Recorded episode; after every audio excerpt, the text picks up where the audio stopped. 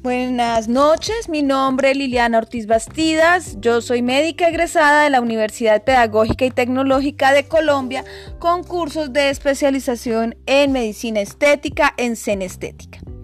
Hoy nos corresponde el sueño y algunos tips para dormir eh, en la edad adulta, que la vamos a dividir en dos, pero por razones eh, meramente etarias, de rangos de edades, más no porque tengan alguna eh, importancia desde el punto de vista eh, funcional. Y lo primero que tenemos que definir es que la edad adulta, para algunos errores, eh, autores, perdón, puede empezar hacia los 22 y para otros hacia los 24 años de edad. Y estos son los adultos jóvenes. ¿Se acuerdan que en la última vez cuando estábamos hablando del sueño en la adolescencia, estábamos refiriéndonos a que probablemente este grupo que está por encima de los 18 años en la mayoría de nuestros países son en realidad adultos legales, pero funcionan como adolescentes. Bien, resulta que a partir de esta edad, pues hemos realizado ciertos logros. Hemos ya tenido ciertos eh, hitos importantes y vamos a seguir teniendo estos logros y estos hitos importantes. Por eso se, pues, la, debido a que la biología es la misma, pues eh, decidí unirlos en una sola etapa. Entonces, ¿qué significa esto? Significa que primero que todo, en este grupo etario, en estos grupos etarios, lo ideal es dormir entre 7 y 8 horas. Más adelante vamos a hablar que el sueño a estas edades se puede clasificar en tres. Pero en este momento, digamos que lo ideal es dormir entre 7 y 8 horas. Y mm, las alteraciones de nuestro sueño están como muy enfocadas hacia estos hitos que estaba yo diciendo. ¿Y a qué me refiero con estos hitos? Estas son las edades en donde uno termina una carrera universitaria, una carrera técnica, empieza a buscar un buen trabajo, empieza a tener su primer emprendimiento, probablemente el emprendimiento serio porque ya se fue a quiebra una vez. Eh, estamos hablando sobre los 20, ¿verdad? Eh, sobre los 30 tenemos la idea de o mantener el trabajo, de pronto a final de los 20, comienzo de los 30, tener una buena casa para eh, tener una familia muy probablemente hacia los 40 eh, vamos a tener y 50 vamos a tener algunos cambios fisiológicos principalmente las mujeres sin contar que el embarazo eh, también nos puede afectar. En fin todos estos cambios nos pueden generar una serie de situaciones que pueden ver eh, alterado el sueño. Tengo que hacer aquí una aclaración y consiste en que he tratado de que este, estos posts, este espacio, no sea tan estricto desde el punto de vista científico, por lo tanto eh, vamos a mencionar meramente la expresión neurohormonal para referirnos a el efecto de las hormonas, pero no vamos a entrar en detalle qué hace cada una de ellas, ¿verdad? Bien.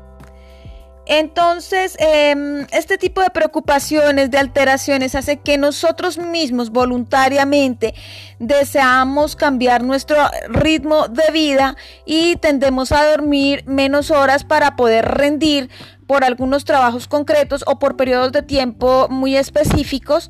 Esto sin contar cuando uno trabaja con el área de salud, en la parte médica, enfermería, camilleros, eh, incluso eh, los eh, no solo porteros, sino también los, los conductores de ambulancia, entre otros. ¿sí? vemos muy reflejado esta situación y eh, alteramos nuestro ciclo circadiano. Eh, además de em, que la falta de sueño en otras condiciones, nosotros casi que nos entrenamos, pero la falta de sueño en otro tipo de condiciones puede generar eh, una serie de complicaciones, no solamente médicas, sino también de ánimo y también mentales.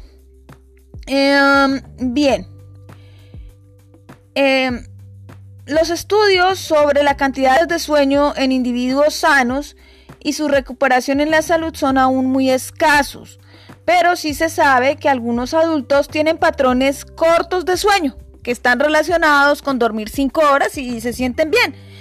Y otros patrones largos de sueño que van de 7 a 8 horas, eh, perdón, de 9 horas, incluso más, son los patrones largos de sueño. Y los patrones intermedios, que son los de 7 a 8 horas, y también hay estudios que han demostrado que los patrones largos y los patrones cortos tienen mayor riesgo de deterioro para la salud. ¿Por qué? Por aumento de una serie de complicaciones como la tensión arterial, como el efecto cardiovascular, etc. Y bueno, el sueño para qué nos sirve ya desde un comienzo de estos eh, posts, de estas, eh, de esta, mm, de estos eh, episodios, eh, habíamos hablado de que el sueño en sí es el periodo de tiempo en donde el cerebro descansa, se repara, etc.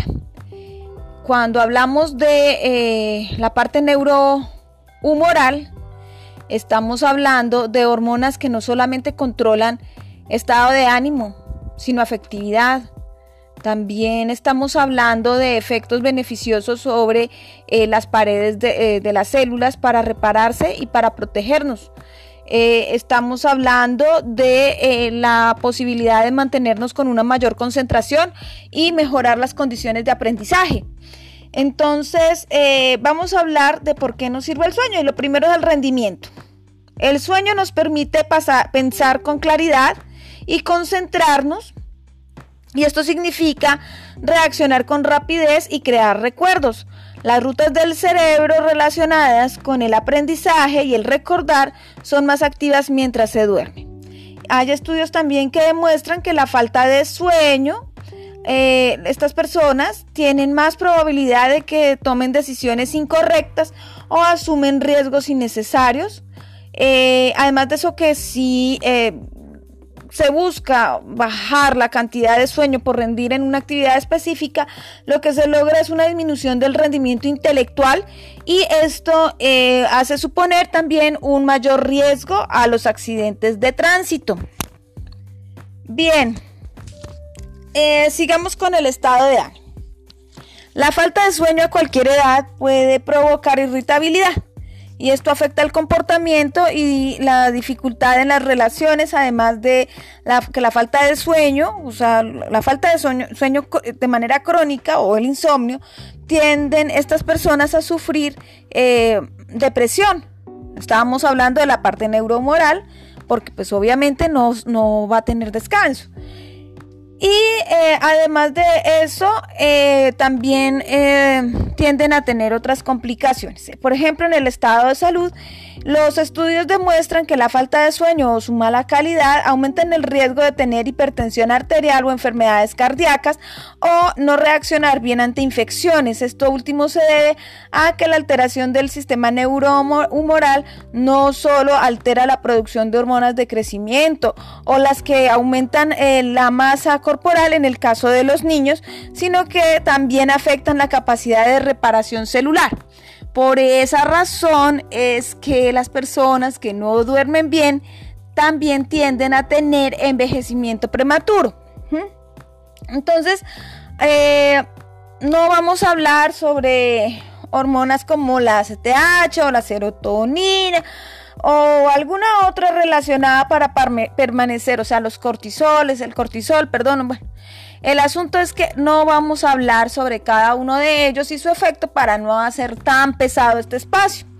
Entonces, eh, lo importante aquí es que tenemos que tener un buen sueño, que lo ideal es que son 7 a 8 horas, que esto nos va a ayudar no solamente con la parte estética, sino también con el aprendizaje, nos va a ayudar con el buen ánimo, nos va a ayudar con las relaciones interpersonales, con la eh, capacidad de defendernos contra agresiones por la mejora de nuestro sistema inmunitario, entre otras eh, situaciones importantes, a concentrarnos, por lo, por lo tanto, pues obviamente va a limitar los accidentes no solamente de tránsito, sino de cualquier otro tipo y eh, nos va también a limitar una serie de eh, riesgos que tomaríamos de manera innecesaria por no medir las consecuencias. Ahora bien, ¿qué debemos saber sobre los tips para, para poder dormir eh, adecuadamente?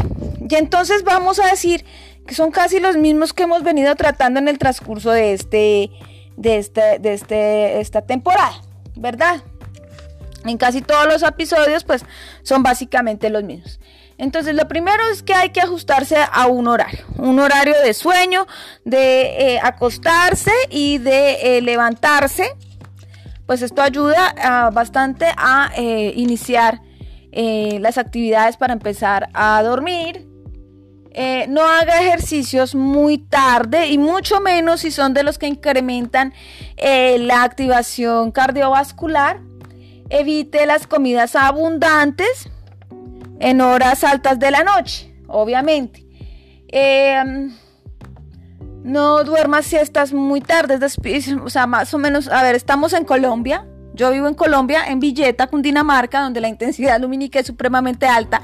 Así que dormir después de las 3 de la tarde va a hacer que la posibilidad de que yo duerma temprano sea muy compleja. Realice actividades relajantes como tomar un baño caliente eh, para poder conciliar el sueño. Eh, o hacer eh, meditación en algunos casos. La otra es genere un ambiente adecuado para dormir. Y esto lo vemos desde que vimos la etapa de recién nacido.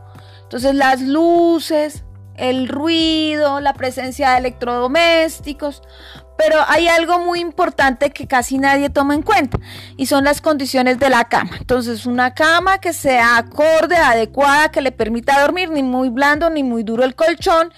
La cama tendida, cada quien tiene sus manías a la hora de dormir.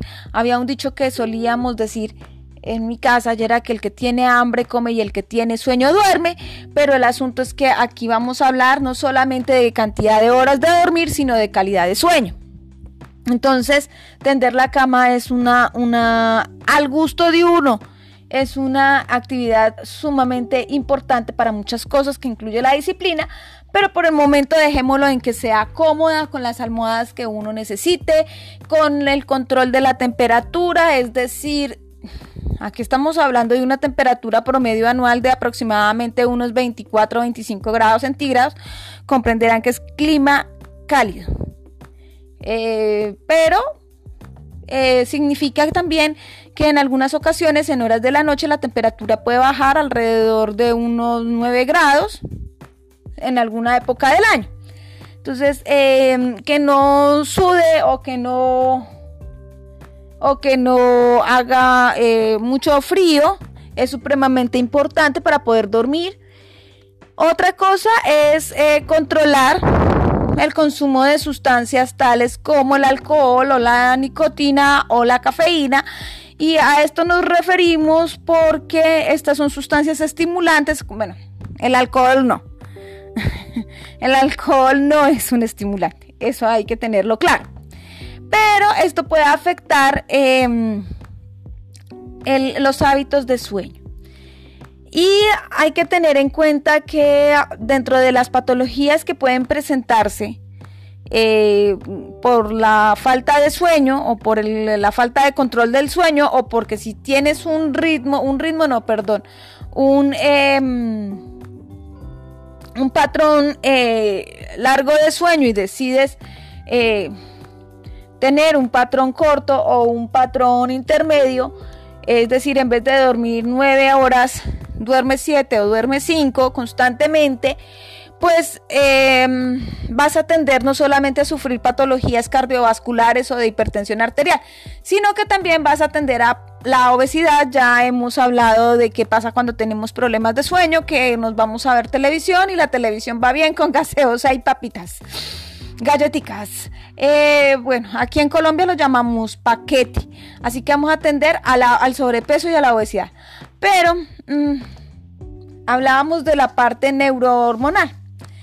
Hablando de la parte neurohormonal, no solamente las hormonas están relacionadas eh, con la producción de sensaciones de placer o no, también hay algo eh, que se llaman los neurotransmisores y en el sueño es cuando se empiezan a producir de una manera acorde. Así que las, las sensaciones de placer, de agrado, de satisfacción, etcétera, eh, con el insomnio no las vamos a tener. Así que se es propenso también a eh, trastornos tipo depresión cuando la ausencia de un sueño adecuado o que no sea eh, el necesario o satisfactorio se nos presenta. Entonces, todas estas cosas, además de la apnea del sueño, la cual ya la hemos mencionado en varias ocasiones, eh, los problemas para respirar, etcétera, deben ser eh, manejados, deben ser conocidos por el médico para que sea tratado. Mm, y recuerden que el insomnio no es un chiste.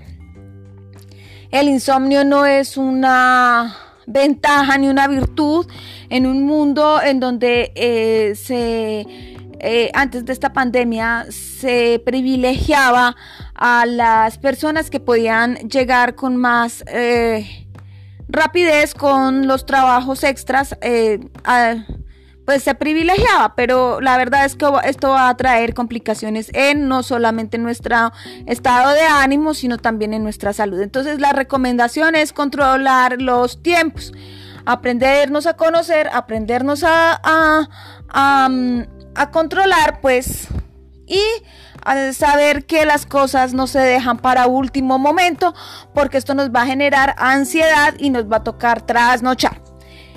Entonces, espero que les haya servido este post. Em, el último me salió muy largo, ¿verdad? Entonces, eh, estoy tratando de que no sean tan largos y espero que les guste. Aspiro a hacer el próximo post el martes entrante. Muchas gracias por escucharme.